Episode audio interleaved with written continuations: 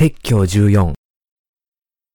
精霊を受けるように導く誠の悔い改めとは何か。使徒の働き第2章38節そこでペテロは彼らに答えた。悔い改めなさい。そして、それぞれ罪を許していただくために、イエス・キリストの名によってバプテスマを受けなさい。そうすれば、賜物として精霊を受けるでしょう。使徒の働き第2章で、ペテロの説教が人々を深く感動させ、罪を悔い改めるようにさせました。彼らは心を切り取られ、ペテロと残りの人たちに言いました。私たちはどうしたらよいでしょうか？使徒の働き第2章37節それから、ペテロは答えました。悔い改めなさい。そして、それぞれ罪を許していただくために、イエス・キリストの名によってバプテスマを受けなさい。そうすれば、賜物として精霊を受けるでしょう。使徒の働き第2章38節ペテロの説教が明らかに、水と御霊の美しい福音への信仰が精霊を受けるために必要不可欠であることを示しており、誠の悔い改めが何であるかをも示しています。聖書をよく見て、水と御霊の美しい福音を信じることによって、罪の許しとともに精霊を受けることができることを知っておくべきです。私たちが内に宿る精霊を受けるために持つ必要がある最初のものは、聖書的な悔い改めへの信仰です。しかしながら、この悔い改めを後悔として定義しないように注意しなければなりません。ここで悔い改めとは、イエス・キリストへの信仰です。私たちは聖書で、人々がすでに主を十字架につけて後悔していたことがわかります。彼らはペテロにどうしたらよいかを尋ねることを後悔し、ペテロが悔い改めるよう命じる前にも罪を認めていました。これにより、ペテロが話していた悔い改めとは、罪を後悔することでも認めたりすることでもなく、イエス・キリストを救い主として心に抱き、私たちに与えてくださった美しい福音への信仰を持つことであるとわかります。これが悔い改めの誠の本質です。イエス・キリストの愛は私たちの心の罪に対する後悔がある前に、私たちのところに来ました。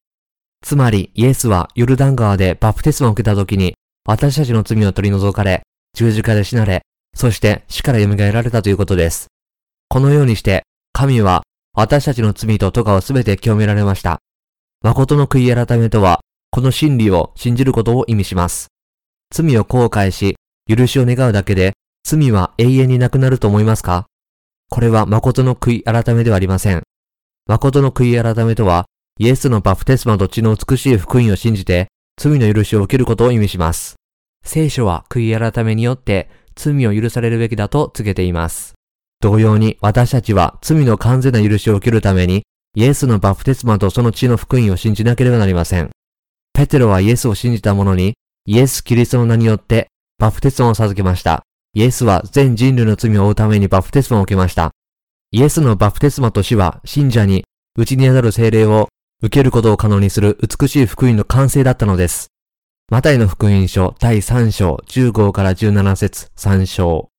人類はイエスのバプテスマと十字架での地位とを信じることによって聖なるものとされています。要するに、福音を信じて罪の許しを受けた者は精霊を受けたのです。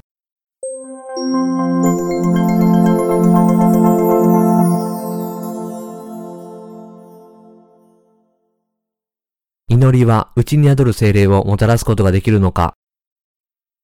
人々は内に宿る精霊を受けるためにどれほど懸命に祈ろうと罪の許しと内に宿る精霊を受けることはできません。イエスのバプテスマと十字架でのチードによって成し遂げられた美しい福音を信じる必要があります。神の精霊は罪が完全に洗い流された者にだけ与えられます。福音への信仰とはイエス・キリストを誠の救い主として認めるということです。使徒の働き第2章38節には次のようにあります。悔い改めなさい。そして、それぞれ罪を許していただくために、イエス・キリストの名によってバプテスマを受けなさい。そうすれば、賜物として聖霊を受けるでしょう。使徒ペテロは、正しい悔い改めによって、信仰を通して罪を許されている者に、内に宿る聖霊が与えられると告げました。罪の許しと内に宿る聖霊を受けることは、互いに関連しています。聖書は次のようにあります。悔い改めなさい。そして、それぞれ罪を許していただくために、イエス・キリストの名によってバプテスマを受けなさい。そうすれば、賜物として聖霊を受けるでしょう。なぜなら、この約束は、あなた方とその子供たち、並びにすべての遠くにいる人々、すなわち、私たちの神である主が、お召しになる人々に与えられているからです。使徒の働き第2章、38から39節聖霊を受けることができる人とは、その心が聖なるものとされ、罪がない状態だけです。したがって私たちは、イエス・キリストがお与えくださった福音を信じるべきです。イエス・キリストがバプテスマを受けた時に、世の罪がすべて洗い流されたと告げる美しい福音を信じて、罪の許しを得た後、私たちは清くならなければなりません。そうして初めて私たちは精霊を受けることができるのです。精霊が人間の中に宿るのは神の御心です。神の御心はあなた方が清くなることです。テサロニケ人への手紙第1、第4章3節誠の許しは人々の努力、犠牲、固有の善良さではなく、バプテスマのヨハネを通して聖三一体の神が成し遂げたことの美しい福音を信じることによってのみ与えられます。聖三一体の神は美しい福音を信じることによって許された者に内に宿る精霊を認められます。五巡節にペテロが告げたことを聞いたとき、大勢の人が確信に触れました。彼らは叫びました。私たちはどうしたらよいでしょうか？使徒の働き第2章37節これは彼らが心を変え、イエスを救い主として信じたということを示しています。彼らはまた、ペテロによって述べ伝えられた誠の悔い改めを信じて、罪から救われました。罪の許しはイエスのバプテスマと十字架での知恵の信仰に従って、すべての人類に与えられました。イエスのバプテスマの目的は、イエスに世の罪を負わせることでした。これに対する信仰は、精霊を受けるための必須条件です。神はイエスのバプテスマに基づいて、真理の福音を信じる者に内に宿る精霊を認められます。こうしてイエスはバプテスマを受けて、すぐに水から上がられた。すると天が開け、神の御霊が鳩のように下って、自分の上に来られるのをご覧になった。マタイの福音書第3章16節五巡節に精霊の来られるのは、美しい福音、イエスのバプテスマ、十字架での死、復活への使徒の信仰と特別な関係があります。使徒の働きは、人々がイエスの名によってバプテスマを受け、聖霊を受けたことを告げています。私たちは、内に宿る聖霊を受けることが、神からの特別な賜物であることを信じるべきです。聖霊の賜物を受けるために、すべての罪が、イエスのバプテスマと十字架での死への信仰を通して、洗い流されなければなりません。使徒の働きを通して、ペテロが、この曲がった時代から救われなさい。使徒の働き第2章40節と告げて、ペテロの説教を聞いたすべての者は、彼の助言に心を止め、バプテスマを受けました。私たちが聖書から学ぶことは、初代教会の日々に、使徒たちがイエス・キリストのバプテスマと十字架での知恵の信仰に基づいて、聖霊を受けたということです。これが聖霊を受けるための必須条件です。人が罪の許しを求めるなら、イエスのバプテスマと十字架の知恵の信仰が不可欠です。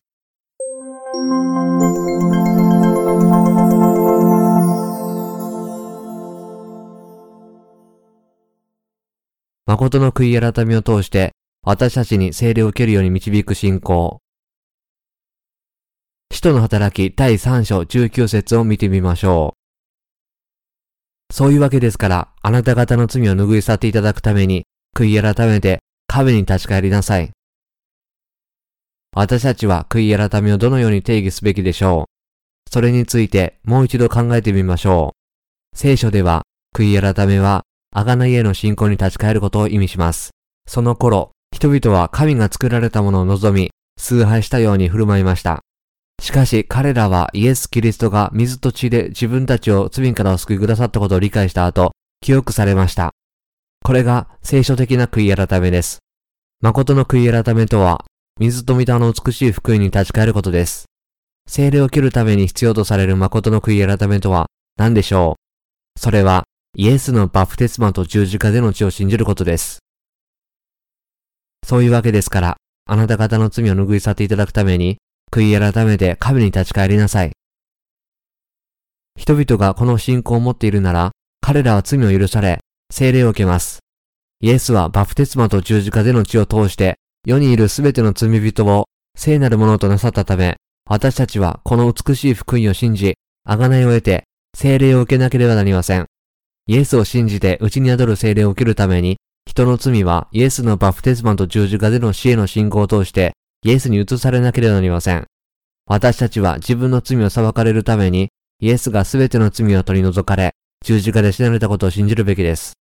これが内に宿る聖霊を持つことを可能にする正しい信仰であり、誠の悔い改めなのです。聖霊はすべての罪の許しを持つ者の上に臨まれます。なぜ神は贖いを持つ者に、賜物として聖霊を与えになるのでしょう。聖なる存在である聖霊が彼らの中に宿り、神の子供として承認をしたいからです。聖霊は神であられます。父、子、聖霊は一つの神であられます。これらはお三方ですが、イエスを信じる者にとっては同じ神です。父は私たちを罪からお救いになる計画を持たれ、御子イエスはこの世に来られ、世の罪を取り除くために、ヨハネからバプテスマを受けられ、十字架で死なれ、三日目に死から蘇られ、天に引き上げられました。精霊はイエスのバプテスマと十字架での血を証しすることによって、この美しい福音を信じるように私たちを導かれます。神は精霊を通して救われている者に勝因を押します。主はイエスが世の罪を取り除いた福音を信じる者に精霊を与えになります。神は彼らを神の子供として承認する制約として精霊を与えになります。精霊は美しい福音を信じる者に罪からの救済の最終的な証拠なのです。精霊を持っている者は主の子供です。内に宿る精霊を持つ者はいつも気分が爽やかです。彼らはイエスのバプテスマと十字架での地において、神の御言葉への断固とした信仰を持ちます。彼らは本当に幸せです。正しい道に悔い改める者は、心に罪がなく、内に宿る精霊を持っています。聖書は罪の許しをもたらす悔い改めがあると告げています。皆さんはそのような悔い改めをしましたか？皆さんが悔い改め、誠の信仰を自分のものとして取り入れるなら、皆さんも美しい福音を受けることができます。私は皆さんに罪を悔い改め、精霊を受けるように進めます。皆さんは悔い改め、内に宿る精霊に導く美しい福音を信じる準備ができておられますか？